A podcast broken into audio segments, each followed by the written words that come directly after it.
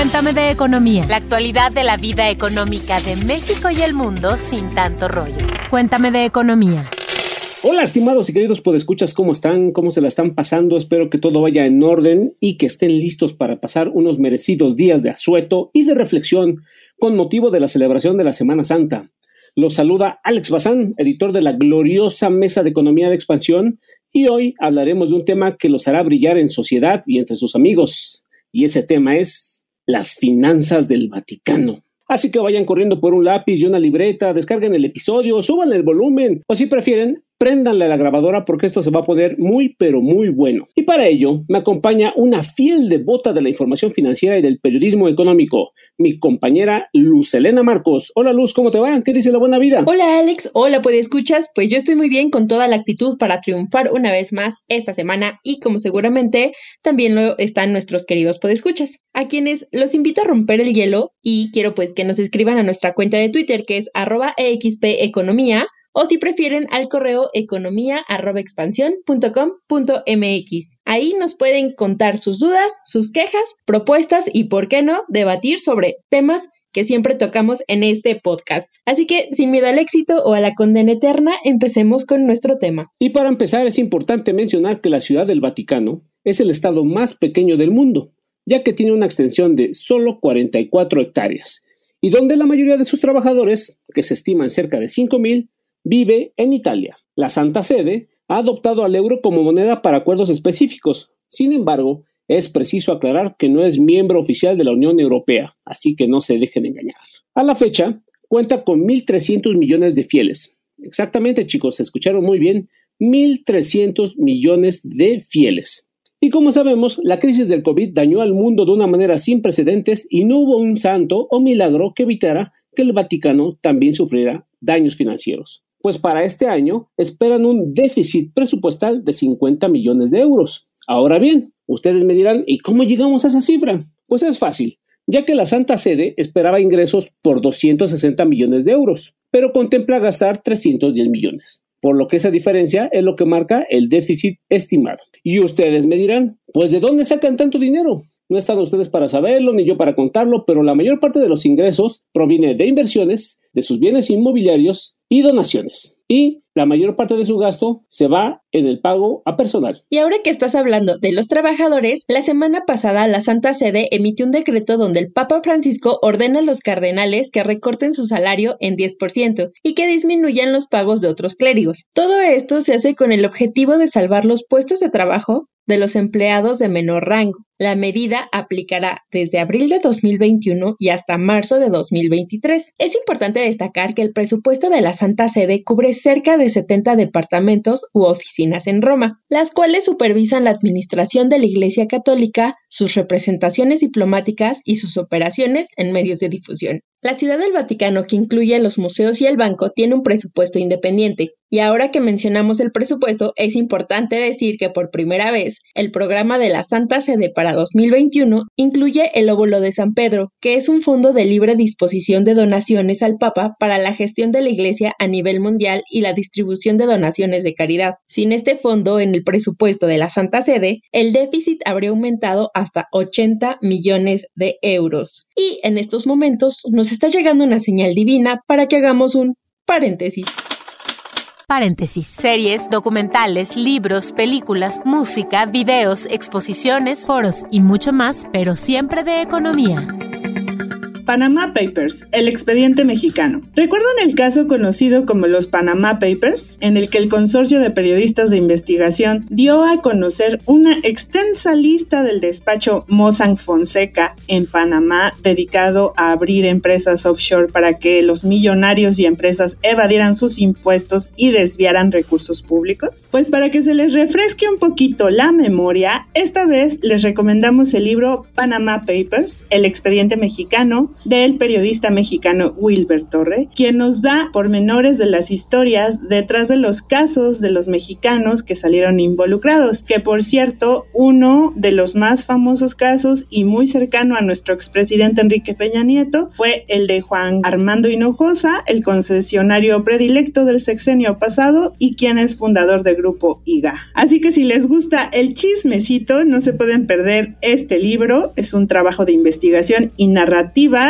que nos cuenta la reacción de las autoridades en ese entonces, como Aristóteles Núñez, quien era ex jefe del SAT, y su en ese entonces jefe Luis Videgaray, quien era secretario de Hacienda, además de que pues podrán entender cómo funciona una offshore y cómo le hacen los millonarios para evadir sus impuestos no se lo pierdan. Este es un libro de Editorial Planeta y pueden encontrarlo en la librería de su preferencia.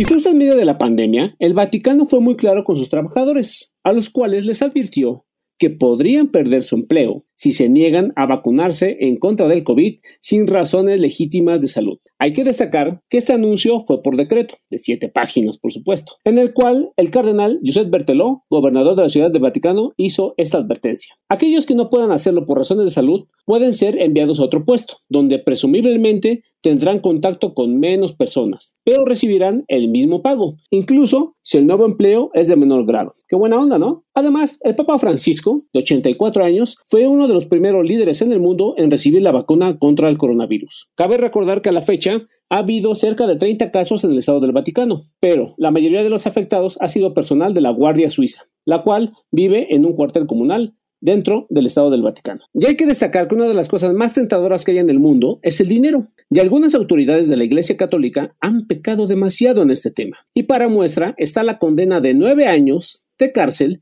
que enfrentará Angelo Caloya, cuyo nombre por sí solo nos dice muy poco. Por eso hay que agregarle que fue presidente del Banco del Vaticano, o mejor conocido del Instituto de Obras de Religión, entre 1989 y 2009, y que los cargos que enfrentó fueron por enriquecimiento ilícito con la venta fraudulenta de inmuebles en Roma y Milán. Este caso es muy relevante porque se trata de la primera vez que el Vaticano solicita la cárcel a uno de sus altos representantes por un delito financiero para que vean que el dinero es del diablo. No está de más recordarle a nuestros queridos y sagrados podescuchas que el Banco del Vaticano, fundado en 1942, ha sido objeto de numerosos escándalos a lo largo de su historia, algunos de los cuales involucraron a la mafia siciliana. Hay que destacar que los clientes de esa entidad son principalmente sacerdotes, monjas, conferencias episcopales, fundaciones y organizaciones religiosas de todo el mundo, y más sorpresas puede haber en el corto plazo, pues la justicia vaticana investiga actualmente otro escándalo inmobiliario que también podría desembocar en un juicio. Se trata del opaco sistema de compra de un lujoso edificio en Londres por parte de la Secretaría del Vaticano, que garantizó jugosas comisiones a un grupo de empresarios italianos. Y un poco para seguir ampliando este tema, debemos destacar que el volumen de donativos recibidos de los fieles que van a parar al fondo llamado Óvulo de San Pedro, tendrán dos años consecutivos a la baja, pues en 2019 obtuvieron solo 53 millones de euros. Para 2020, que fue el año de la pandemia, había 47 millones de euros y para este año 2021 la cifra caerá aún más. ¿Cuánto? Pues todavía no lo sabemos. ¿En qué se usan estos donativos? Van a preguntarse. Pues pongamos de ejemplo el 2020 cuando se recibieron 47 millones de euros, de los cuales 17 fueron destinados a obras de caridad y el resto permitió el funcionamiento de la Santa Sede. Otra fuente importante de ingresos es la que reciben por las visitas de los museos, los cuales ya reabrieron y que son visitados por más de 7 millones de turistas al año. El Vaticano también es propietario de numerosos bienes raíces, sobre todo en Roma, pero se ha visto en la necesidad de hacer rebajas en los alquileres para apoyar a las personas y empresas que residen o comercian en esos lugares. Y ya entrando en la recta final, Luz, queridos podescuchas, eh, déjenme decirles que no hay duda de que el Papa Francisco es un líder carismático. Y recientemente,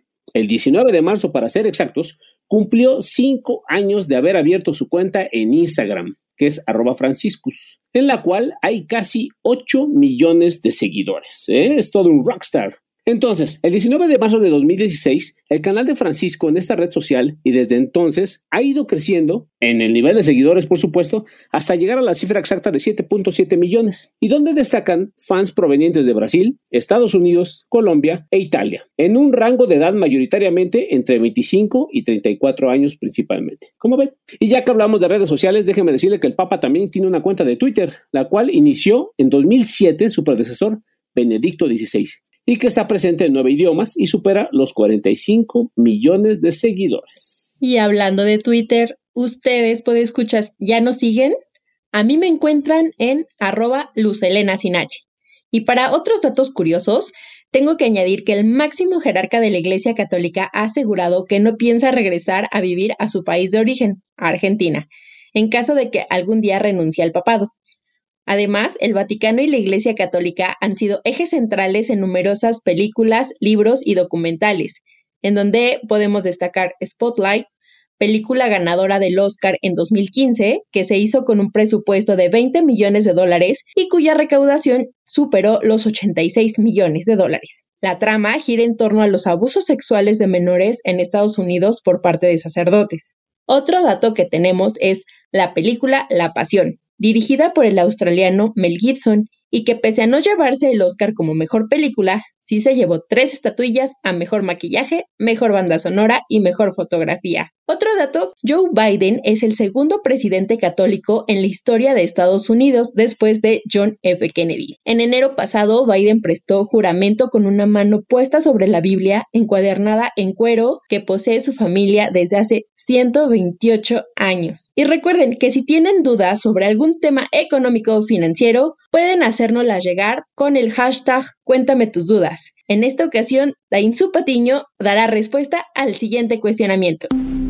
Cuéntame tus dudas. Tú preguntas, nosotros te contestamos. Para el Cuéntame tus dudas de esta semana, Genoveva Recendis nos pregunta, ¿pueden darme un consejo para manejar mis finanzas en esta época de crisis económica? Me redujeron el salario y cada vez me alcanza para menos. Nosotros le preguntamos a Alicia Galindo, profesora de la Escuela de Negocios del TEC de Monterrey, y esto fue lo que nos compartió parte de cuidar nuestro bienestar y nuestras finanzas personales es no cometer uno de los errores más comunes que la gente hace es de no saber o no considerar lo que realmente es importante para cada persona, es decir, prioridades, cambios de hábito y tener ese autoconocimiento. En función de eso, lo que yo siempre recomiendo a todos mis alumnos y a todas las personas es la creación de un fondo de seguridad. Esa es la primera recomendación. Ya sea en tiempo de crisis o en periodo normal, siempre debemos de tener ese hábito de crear ese colchoncito, ya sea de 3, de 6 o de 12 meses, para solventar este cualquier eventualidad. Ese fondo de seguridad es como un fondo de contingencia en donde no lo vamos a mover para nada. Debemos empezar con, con poco. Yo recomiendo algo seguro, es de 6 a 12 meses este colchoncito, por así decirlo eh, porque te previene cualquier cambio, cualquier situación, si te corren del trabajo, si te vas a reubicar físicamente, si vas a cambiar de trabajo, de ubicación, etcétera. Entonces, depende de cada situación personal. Paga las deudas que te estén consumiendo más interés, tarjetas de crédito, créditos automotrices, deudas costosas, porque el pagar esas deudas va a hacer que tus inversiones sean inteligentes. Y evitar ese tipo de gastos, los que son gastos hormiga, los gastos realmente que no necesitas o los gastos gastos excesivos o estos gastos impulsivos, ¿no? De que estamos pues todo el día en la compu y bueno, pues Netflix o este Amazon, entonces este tipo de cosas y controlarlas a través de tener este, un presupuesto. Hacer el ejercicio de, bueno, qué eh, cuánto ingreso recibimos, en qué lo estamos gastando, eso, eso es muy importante toda la parte de finanzas personales es, em, es disciplina, disciplina, disciplina, disciplina, pero sí se puede. Pues así es, queridos escuchas, como todo lo bueno llega a su fin, este podcast os ha terminado, podéis ir en paz, así que Luz Elena ya puedes agarrar esos shorts, esa playera e ir corriendo a la playa porque ya se te ven las ganas de salir corriendo, al igual que Pepe y Dainzú, que me imagino que andan viajando por el mundo. Y pues muchísimas gracias chicos, cuídense mucho, coman frutas y verduras, hagan ejercicio, lean notas de economía, por supuesto, sonrían. Muchas gracias a nuestras productoras Luz del Carmen y Mónica Alfaro. Cuídense, hasta la próxima. Cuéntame de Economía, un podcast de Grupo Expansión.